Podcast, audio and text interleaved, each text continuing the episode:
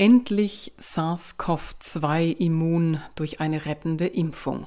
Das wünschen sich große Teile der Bevölkerung und der Regierenden.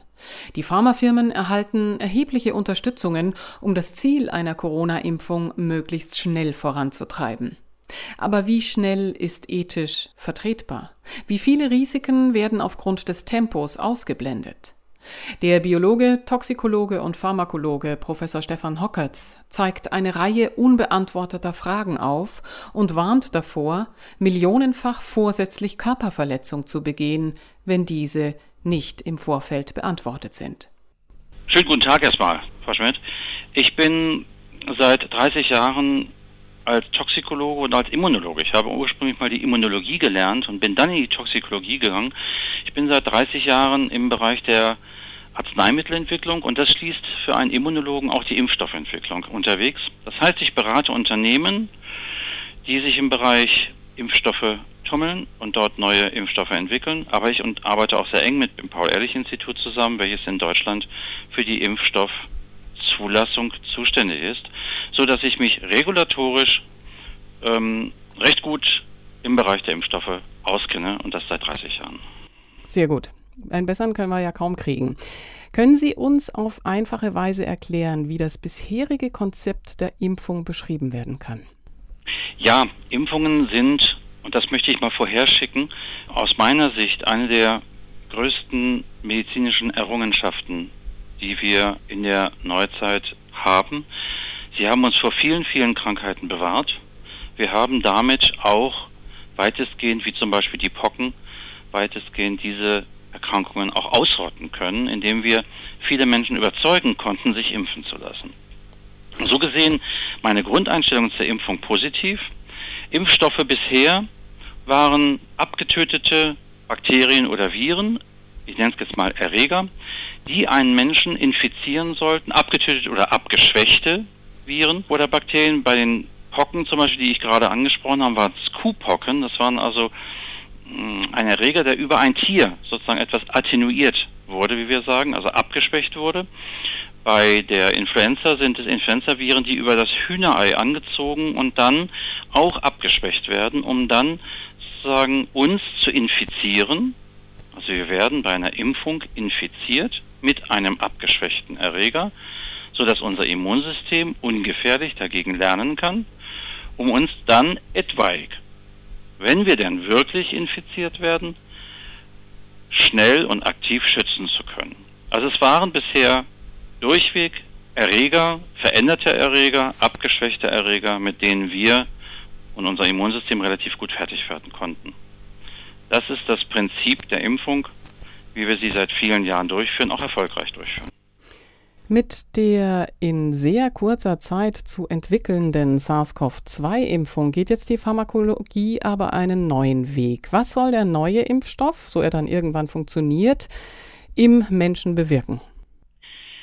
Ich muss vorherschicken, dass die Herstellung eines Impfstoffes sehr schwierig sein kann. Sie werden bemerkt haben, wenn wir uns jetzt mal auf Influenza spezialisieren, dass der Influenza-Impfstoff aus dem Jahr 2020, den Sie also jetzt verabreicht bekommen haben, in etwa aus der Information 2018, maximal 2019 stammt. Das liegt nicht daran, dass die Forscher nicht wüssten, wie der 2020er Influenza-Erreger ausschaut, sondern es ist so schwierig und es dauert so lange, ihn herzustellen. Ich sagte gerade, es geht übers Hühnerei, dort muss er angezogen werden. Also eine sehr, sehr langwierige, kostspielige, insbesondere langwierige Herstellung, die ein bis zwei Jahre, allein die Herstellung, ein bis zwei Jahre in Anspruch nimmt.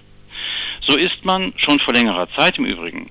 Das deutsche Unternehmen CureVac arbeitet seit zwölf Jahren an dieser Thematik, Klammer auf, ohne bislang eine erfolgreiche Zulassung zustande bekommen zu haben, Klammer zu, an einem System, welches nur die genetische Information eines Virus imitiert.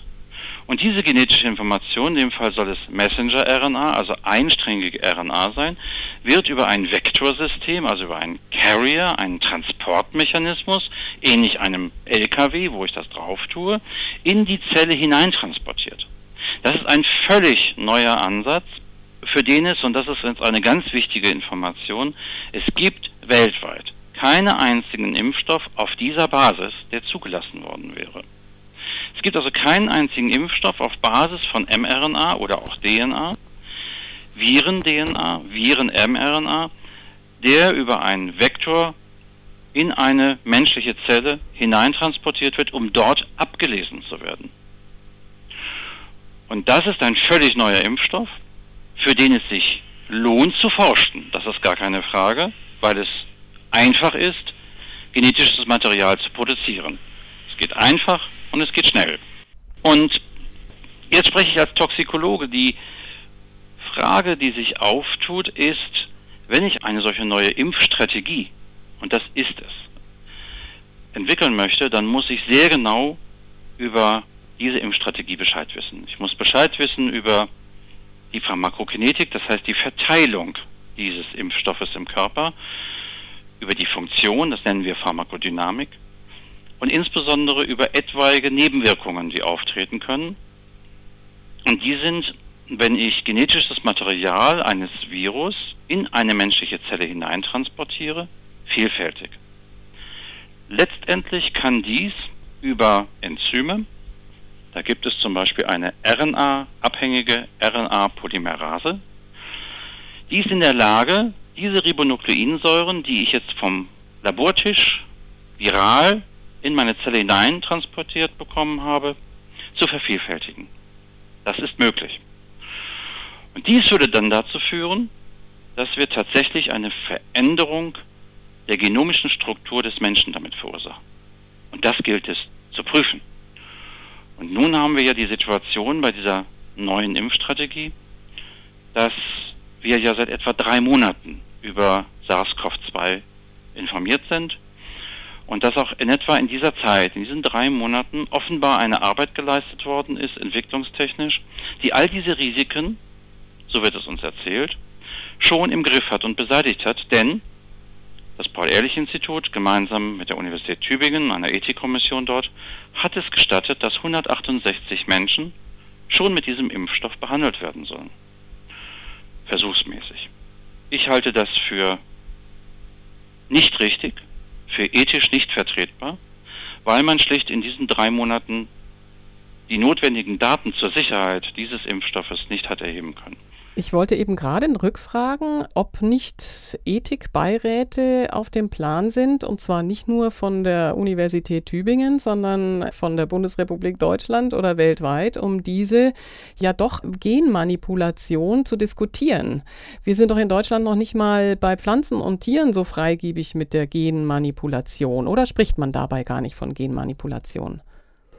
Ich stehe, wenn ich auf diese Frage eingehen darf, vor einem ungeheuren Rätsel und es stellt letztendlich auch unser aller Arbeit im Bereich der Regulatory Affairs, der Zulassung von Impfstoffen, komplett in Frage.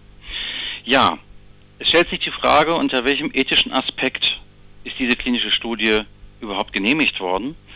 Und da kenne ich einen Ausspruch eines Mitglieds der Tübinger Ethikkommission, der tatsächlich nur sagte, nun ja, wenn ich ein Steak esse, nehme ich ja auch genetisches Material von der Kuh zu mir, das schadet mir ja auch nicht. Oh. Es ist, und ich darf das jetzt ganz ohne Emotionen sagen, ein Unterschied, ob ich genetisches Material oral zu mir nehme, im Magen verdaue und dann wieder ausscheide, oder ob ich das mit einem künstlichen Transportsystem intramuskulär verabreicht bekomme, damit es direkt in meine Zelle geschützt in meine Zelle hineinkommt und dort abgelesen werden kann. Ich sage das so deutlich, weil ich das Gefühl habe, dass bei vielen Menschen, die auch darüber zu befinden haben, welche klinischen Studien zu einem SARS-CoV-2-Vakzine, zu einem SARS-CoV-2-Impfstoff durchgeführt werden sollen, dass da bei vielen Menschen der gesunde Menschenverstand ausgesetzt hat. Ich habe das Paul-Ehrlich-Institut befragt, wie ich immer wieder verschiedene Institutionen befrage, weil ich ja wissenschaftlich verstehen möchte, was dort passiert. Ich möchte Argumente hören. Und ich habe das Paul-Ehrlich-Institut gefragt, was ist in diesen drei Monaten geschehen, was aus unserer aller Erfahrung als Toxikologen und Pharmakologen und auch Immunologen mit Sicherheit fünf bis sechs Jahre dauert. Was ist dort in drei Monaten geschafft worden, was eigentlich nur in fünf Jahren zu schaffen ist? Eine Sicherheit für einen Impfstoff, eine völlig neue Impfstrategie zu gewährleisten, von der wir viel zu wenig wissen. Und ich habe bisher keine Antwort bekommen. Und ich habe dieser Frage hinzugefügt, und vielleicht ist das eine gute Antwort auch auf Ihre Frage. Ich zitiere mich selbst. Ich schreibe, ich bin der Auffassung, dass wir für die politischen Willenserklärungen von Ministern und Kanzlerin auf gar keinen Fall unsere Wissenschaft, unsere Ethik und unsere regulatorischen Vorgaben opfern sollten. Und genau das Mhm, mh. Aber wir wissen jetzt, dass getestet wird. Wir wissen jetzt, dass schon Menschen eine Impfung verabreicht bekommen haben, die nach dieser neuen Methode arbeitet. Wissen Sie denn schon Ergebnisse oder ist das alles noch viel, viel zu neu? Da ist die Frage, was ist ein Ergebnis? Zum einen natürlich wird geschaut, ob diese Impfung, also das Transportieren viraler DNA in unsere eigenen Zellen, damit eine Veränderung unserer genetischen Struktur, unserer Ablesevorrichtung bis hin der Möglichkeit, dass sich diese mRNA verselbstständigt. Dass die Rationale, die dahinter steckt, ist, dass diese Zellen, unsere Zellen, virales Material produzieren, um dann von unserer Immunabwehr erkannt zu werden. Das ursprüngliche Problem wäre, dass wir im Grunde nur Antikörper messen können. Und das wäre ja ein Nachweis, dass diese Impfung auch funktioniert. Mhm. Wir haben aber ein Immunsystem, was über viele verschiedene Wirkweisen verfügt. Und eine Wirkweise sind zum Beispiel T-Zellen, zytotoxische T-Zellen oder wie sie nennen, Killerzellen, die diese Zellen, die unsere virusinfizierten Zellen jetzt erkennen und abtöten. Und diese Killerzellen, die können sie schlicht oder ganz schlecht nur nachweisen. Das ist ein Problem. Das heißt, wir haben schon in der Rationale des Ansatzes, wenn wir mit viraler DNA arbeiten, ein Problem zu zeigen, ob diese Impfung auch wirklich funktioniert. Sie funktioniert, wenn ich Antikörper nachweise. Wenn ich aber keinen Antikörper nachweise, heißt es nicht, dass es nicht funktioniert hat. Kann auch sein, dass Killer-Cells aktiviert wurden. Das ist ein generelles Problem, was wir von anderen Impfungen immer wieder kennen. Wenn wir gegen Hepatitis impfen, dann haben wir immer wieder eine Reihe von Patienten, bei denen wir keine Antikörper nachweisen können, obwohl sie einen Schutz besitzen. Aber das ist nicht sozusagen die Gefahr, die dahinter steckt. Ich möchte hier auf die Gefahren eingehen, die nicht angeschaut wurden. Wenn jetzt also Experimente an Menschen gemacht werden, in dem Fall jetzt 168 gesunde Probanden. Und Sie müssen sich ja vor Augen halten, wir haben hier es mit gesunden Menschen zu tun, denen wir etwas verabreichen, damit sie in Zukunft nicht krank werden können. Das ist ja Absicht einer Impfung. Das heißt, dass unsere Anforderungen an diesen Impfstoff deutlich höher sein müssen als zum Beispiel Anforderungen an eine therapeutische Behandlung. Bei der therapeutischen Behandlung ist der Mensch schon krank und kann mir im Zweifelsfall versterben, wenn ich ihn nicht behandle. Also kann ich größere Nebenwirkungen, größere Probleme in Kauf nehmen im Rahmen der Risikoabwägung. Mhm. Wenn ich eine Risikoabwägung mache für einen Impfstoff, dann darf dieser mir so gut wie nicht schaden, weil ich es ja einem gesunden Menschen gebe, der nur etwaig krank werden kann. Also die Risikobewertung eines Impfstoffes muss deutlich höher sein. Welches Risiko hat dieser Impfstoff, wenn ich ihn Menschen gebe? Das Transportsystem, wovon ich gerade gesprochen habe, ist verunreinigt. Verunreinigt heißt im pharmakologischen Sinne durchaus schon, wenn es 99 Prozent rein ist, wenn ich ein Prozent Verunreinigung habe, dann ist eine solche Präparation schon dreckig. Was heißt das genau? Also woher kommt die Verunreinigung? Ist das das Wirkmaterial oder was ist die Verunreinigung? Das Wirkmaterial, das heißt also, die RNA ist relativ sauber herzustellen. Diese muss aber geschützt werden, weil unser Körper über sehr aktive Systeme verfügt, extrazellulär dieses Material abzutöten bzw. es zu zerstören. Das macht ja auch Sinn, weil der Körper sich ja davor schützen will, dass freie RNA im Körper sich befindet. Wenn zum Beispiel Zellen kaputt gehen, würde ja auch RNA frei werden. Deshalb muss die RNA, die jetzt im Labor produziert wird, diese RNA muss verpackt werden in ein Carrier-System. Und das sind Nanosomen oder Liposomen, das sind Lipide, das sind Umhüllungen und diese sind schon per se als eine Verunreinigung zu betrachten, weil es ja eine Art der Darreichungsform ist. Und aus unserer Erfahrung sind diese Nanosomen, Liposomen nur sehr schwierig tatsächlich hochrein herzustellen. Warum muss das Ganze hochrein sein? Weil wir im Immunsystem keinen sogenannten No-Effect-Level haben. Das heißt, wir haben keinen Bereich im Immunsystem, wo wir sagen, das erkennt das Immunsystem nicht, das ist unterschwellig. Das heißt, wir müssen sehr genau hinschauen, was wir dem Immunsystem gemeinsam mit einem genetischen Material anbieten. Das erfordert Zeit, das erfordert toxikologische Expertise und das ist nach meinem Dafürhalten bisher schon aus Zeitgründen nicht geschehen. Das ist das eine Problem. Jetzt mag ich das nochmal in ganz einfache Worte zusammenfassen und Sie sagen mir bitte, ob ich das so richtig verstanden habe. Dieser RNA-Impfstoff wird in die Zellen transportiert. Diese Zellen verändern sich so, dass sie hoffentlich von unserem Immunsystem dann so erkannt werden, dass gegen sie vorgegangen wird. Jetzt sind das aber körpereigene Zellen. Woher weiß ich, wie weit sich die reproduzieren? Das ist unbekannt. Das ist ja genau eine Frage, die ich stelle. Inwieweit wir dieses genetische Material aus dem Virus tatsächlich im Griff haben. Im Grunde machen wir nichts anderes, als dass wir eine Virusinfektion imitieren, indem wir also aber einen Genschnipsel, artefaktisch nennen wir das, einen Genschnipsel in die Zelle hineintransportieren. Was genau mit diesem Genschnipsel passiert, wissen wir nicht. Wir haben da Hoffnungen. Wir haben die Hoffnung, dass dieser Genschnipsel abgelesen wird durch die Ribosomen, dass Proteine produziert werden und diese auf der Oberfläche der Zelle wieder gezeigt werden, sodass man eine virusinfizierte Zelle vorgaukelt. Danach soll dieser Genschnipsel abgeschaltet sein und nicht wieder in Erscheinung treten. Das ist unsere Hoffnung, die ist aber nicht bewiesen.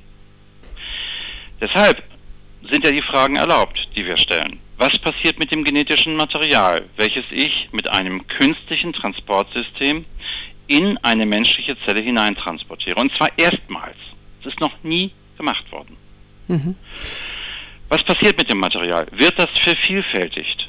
Es ist biologisch möglich, dass es sich vervielfältigt. Wird es in ein Plasmid eingebaut? Auch das ist theoretisch möglich. Was bedeutet das? Das bedeutet, dass es dann außerhalb des Kerns als ein Genschnipsel weiter vorliegt und ja, weiter mit vererbt wird.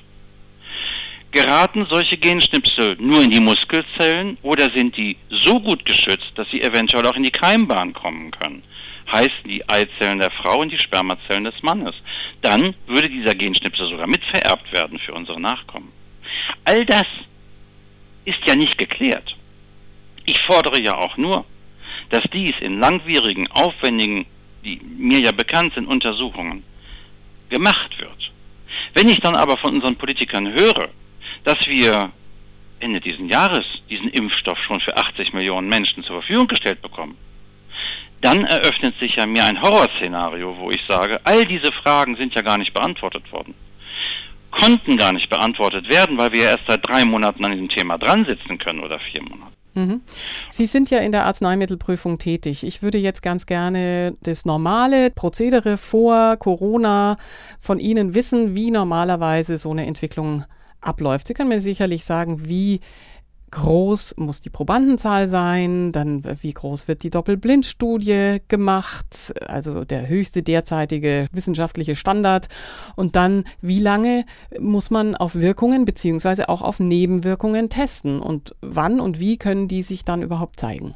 Ja, jede Impfstoffentwicklung, aber jede Entwicklung eines Arzneimittels beginnt mit der präklinischen Entwicklung, also all dem, was vor dem Menschen stattfindet, um die Sicherheit eines solchen Produktes zu gewährleisten, bevor es überhaupt mit den Menschen in Berührung kommt.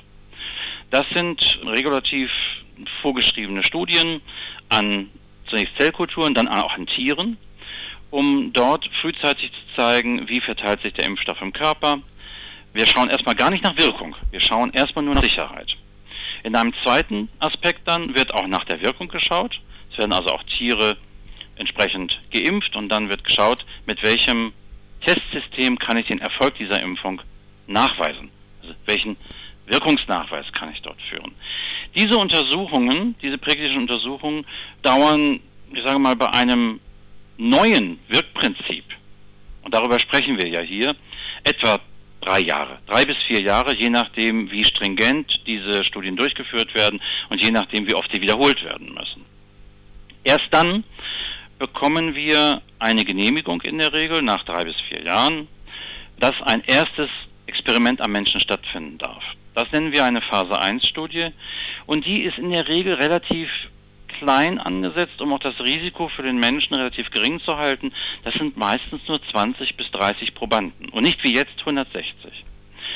Diese 20 bis 30 Probanden bekommen diesen Impfstoff und sie werden aber nur kurzfristig nachuntersucht und wird nur geschaut, was habe ich für eine akute Schwierigkeit, entwickeln die Fieber, entwickeln die andere Nebenwirkungen. Auf Langzeitwirkungen kann ich bei dieser Phase 1 Studie noch gar nicht achten. Aber ich schaue mir eben in diesem Bereich an, welche akuten Nebenwirkungen können dort auftreten. Wenn die schon zu groß sind, ist das schon wieder das Ende dieses Impfstoffes. Wenn die zu vertreten sind, also vielleicht nur Rötung der Haut an der Einstiegstelle, dann kann ich zunächst einmal weitermachen, aber natürlich weiterhin mit einem hohen Risiko. Deshalb gehen wir dann in eine sogenannte Phase 2 und auch Phase 3 klinische Studie. Die Phase 3 klinische Studie ist dann die von Ihnen angesprochene Blind- oder auch Doppelblindstudie, das heißt immer mit einem Placebo versehen, wo weder Patient oder Proband in dem Fall bei einer Impfstoff noch Arzt wissen, welcher Proband nun den aktuellen Impfstoff bekommen hat und welcher nicht. Das soll uns davor schützen, dass wir zu sehr, so sind wir menschlich, Daten interpretieren und die wir erwarten, sondern dass eben tatsächlich wir völlig bewertungsfrei, nur statistisch die Wirksamkeit, aber auch die Sicherheit dieses Impfstoffes bewerten können. Eine Nachbeobachtungszeit bei diesen Impfstoffen liegt in der Regel bei zwei Jahren. Das ist in etwa die Zeit, in der man sehen kann, ob tatsächlich auch Langzeitschäden auftreten können, sogenannte Impfschäden. Diese äh, Nachbeobachtungszeit ist in der Regel so auf zwei Jahre angesetzt, um zu zeigen, dass man auch wirklich auf der sicheren Seite ist, dass man dem Menschen eben nicht schadet, sondern dass sie ihm die Impfung nur nutzt. Das heißt, wenn Sie die ganze Zeit zusammenrechnen, Phase 1, 2 und 3 Studien doppelblind mit der Präklinik zusammen, wären wir insgesamt in einem Zeithorizont von etwa acht Jahren, bis wir von der ersten präklinischen Untersuchung bis hin zur Zulassung dieses Impfstoffes State of the Art diesen den Menschen tatsächlich auch guten Gewissens zur Verfügung stellen können. Mhm, mh. Gibt es dann zu pharmazeutischen Studien eigentlich auch sowas wie Reviews, wie bei wissenschaftlichen Studien oder anderen wissenschaftlichen Veröffentlichungen, sodass andere diese Entwicklungen und Untersuchungen dann auch überprüfen können? Das ist wünschenswert, im Bereich der Wissenschaft immer wieder die eigenen Daten, die wir haben, zu spiegeln mit der anderen Wissenschaft und dass das Ganze peer-reviewed stattfindet. Das ist manchmal aus Geheimhaltungsgründen schwierig durchzuführen, weil ich ja so auch im Konkurrenzkampf stehe. Bei einer Impfstoffentwicklung jedoch ist sowas im Grunde üblich, weil wir natürlich das breite Wissen der Wissenschaft in Anspruch nehmen wollen und müssen, um die Sicherheit der Menschen zu gewährleisten. Also in diesem Fall dann eigentlich nicht. In diesem Fall findet ja, wenn wir den Fall Corona ansprechen, ja sowieso keine Meinungsvielfalt statt. Das haben wir in den letzten vier Monaten schmerzhaft erleben müssen, dass Meinungen nicht nur nicht gehört, sondern auch unterdrückt werden. Ich darf jetzt als letztes ganz aktuelles Beispiel ein Podcast zitieren von Markus Langemann, Langemann Medien, den ich vor drei Tagen geführt habe und der heute bei YouTube äh, verboten worden ist und gestrichen wurde. Das ist keine Meinungsvielfalt. Jetzt noch eine Frage, weil Sie vorhin von dem Konkurrenzkampf der Pharmaindustrie gesprochen haben.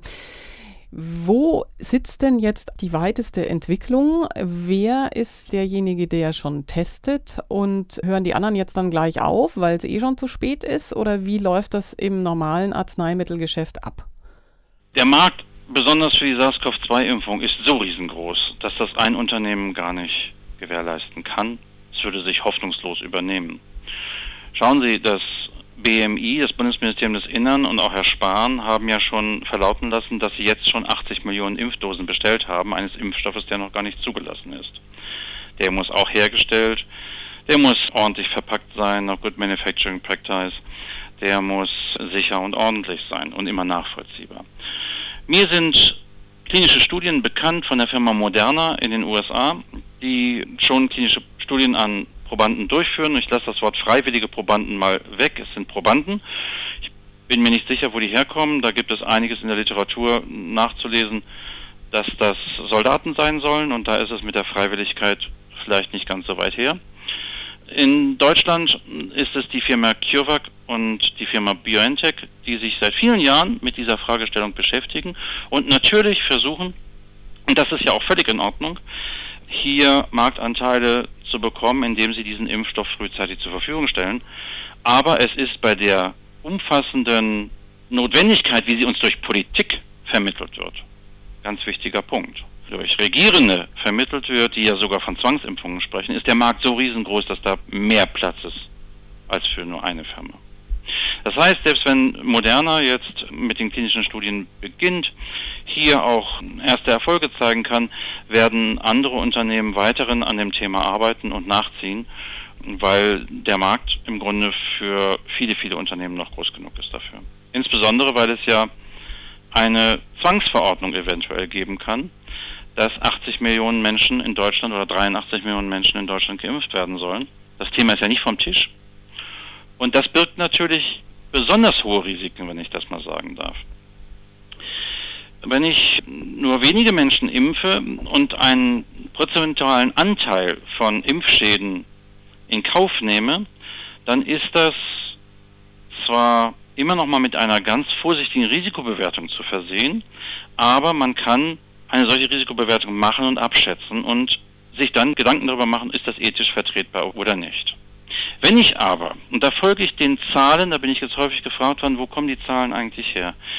Da folge ich den Zahlenangaben eines Herrn Gates, den ich an sich ungern zitiere, aber in dem Fall mache ich das mal.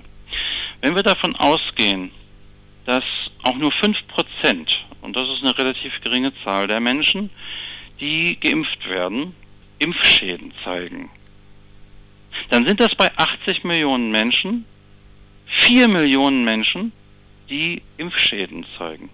Wenn ich diesen Impfschaden zu vertreten habe, dadurch, dass ich die Untersuchungen, die ersten Untersuchungen viel zu kurz gemacht habe, dann sind das 4 Millionen Menschen, die vorsätzlich körperverletzt wurden. Denn ich kann natürlich einen Impfschaden verringern oder die Gefahr eines Impfschadens verringern, wenn ich auch nur lang genug und vernünftig genug, state of the art, nach den regulatorischen Vorgaben, diesen Impfstoff untersuche. Mhm. Wenn ich das nicht tue, dann ist Vorsatz im Spiel und dann ist das vorsätzliche Körperverletzung. Wenn ich bei 80 Millionen Menschen, und auch das sind Zahlen, die aus dieser Ecke kommen, auch nur mit einer Sterberate durch die Impfung von 0,1 Prozent spreche, dann habe ich zu verantworten 80.000 Tote durch die Impfung, wenn ich 80 Millionen Menschen durchimpfe. Das ist eine Zahl, die können wir uns nicht so wirklich vorstellen. 80.000 Tote. Das ist mehr als hier. Vielleicht ist das vorstellbar, indem ich sage, das ist die Stadt Konstanz oder die Stadt Bamberg, die ausgelöscht wird. Und das sind die normalen Sterblichkeiten bei einer Impfung. Das ist schwer zu sagen. Das ist von Impfung zu Impfung unterschiedlich. Wenn wir von Pneumokokkenimpfungen zum Beispiel sprechen oder Meningokokkenimpfungen sprechen, Meningokokkenimpfungen sind da besser, dann habe ich auch eine Sterblichkeitsrate, insbesondere dann, eine erhöhte Sterblichkeitsrate, zum Beispiel dann, wenn die Menschen parallel mit einer anderen Infektion zu kämpfen haben. Das ist ja sowieso auch immer eine große Schwierigkeit bei Zwangsimpfungen, dass ich ja jeden Einzelfall anamnetisch mir anschauen muss. Hat dieser Mensch zurzeit eine Infektion? Hat der andere Schwierigkeiten mit dem Immunsystem? Denn eine Impfung stellt ja immer eine Belastung des Immunsystems dar. Wenn wir uns die Meningokokkenimpfung anschauen, dann ist diese sicherlich risikoreich. Auch hier haben wir Sterblichkeitsraten die sollten weit unter einem Promille liegen, also 0,001 Prozent. Aber es ist abhängig eben von der Anamnese der Menschen. Ein Beispiel, ein trauriges Beispiel. Wie hoch Sterblichkeitsraten bei Meningokokkenimpfungen sein können, sehen wir im Zusammenhang mit Corona. In Bergamo sind im Januar 35.000 Menschen, das sind Daten vom ISS in Italien, sind 35.000 Menschen zwangsgeimpft worden nach einer Meningokokkenepidemie im Januar. Das alleine war schon ein Fehler im Grunde, weil diese Impfung einhergeht natürlich mit der Grippesaison. Also einer Zeit, wo wir eben mit Viren, ob es nun Grippeviren sind oder Coronaviren sind, die ja auch beide Atemwegserkrankungen auslösen, immer wieder in Berührung kommen. Man sollte es vermeiden. Und jeder Student im dritten Semester lernt, dass eine Meningokokkenimpfung risikoreich ist, insbesondere dann, wenn die Gefahr besteht, dass man sich mit einer anderen Virusinfektion ansteckt. Dies ist ja dann offensichtlich geschehen und das Ergebnis sehen wir dann ja in Bergamo. Sehr, sehr hohe Sterberaten bei Menschen durch Corona, wie gesagt wurde. Ich sage mit Corona, aber letztendlich verursacht durch diese, ja, fahrlässige Durchführung einer Zwangsimpfung gegen Meningokokken. Das heißt, eine grundsätzliche durchschnittliche Sterberate, Gefahrrate ist tatsächlich abhängig von der Art der Impfung. Auch genauso die Kurz- und Langzeitschäden, die auftreten können, die Impfschäden, die auftreten können. Aber wir wissen, dass wir sehr sorgfältig umgehen müssen. Sowohl mit dem Menschen, weil wir sein Immunsystem sehr stark in Anspruch nehmen durch die Impfung, und deshalb eben auch eine sehr große Sorgfalt an den Tag legen müssen bei der Entwicklung. Und diese Sorgfalt fordere ich ein und diese Sorgfalt wird aber ganz offensichtlich im Moment nicht geleistet. Der Punkt ist tatsächlich, dass wir immer wieder versuchen, jetzt auch bei Paul Ehrlich, an wissenschaftliche Daten, an wissenschaftliche Aussagen der handelnden und beratenden Institutionen heranzukommen. Wir immer bitten, wir bitten gerade dazu, bitte nennt uns Daten, bitte nennt uns Argumente, mit denen wir uns auseinandersetzen können, damit wir auch unsere Ansicht dagegen spiegeln können. Wir wollen ja in den wissenschaftlichen Diskurs gehen, ja. aber wir bekommen nichts. Und Sie sind aber normalerweise mit dem Paul-Ehrlich-Institut permanent in Austausch, oder? Ich bin mit dem Paul-Ehrlich-Institut viel im Austausch. Ich kenne dort auch eine ganze Reihe von Personen. Ich nenne jetzt ganz bewusst keine Namen, mhm. aber mir ist ganz, ganz viel von vielen Leuten gesagt worden. Das ist eine Katastrophe, was hier stattfindet, sagen die mir. Es ist eine Katastrophe, wie auf uns Einfluss genommen wird. Und es ist eine Katastrophe, wie dieser Impfstoff hier zugelassen werden soll. Wir können das nicht mittragen. Und dann sage ich ja, geh nach draußen, sag es, äußere dich. Und dann kommt immer wieder eine ganz große Angst, das kann ich nicht machen, dann bin ich meinen Job los. Woher kommen diese Ängste? Sie hörten Professor Stefan Hockertz, Toxikologe und Pharmakologe. Von 1986 bis 2001 forschte er in der Fraunhofer Gesellschaft Hannover.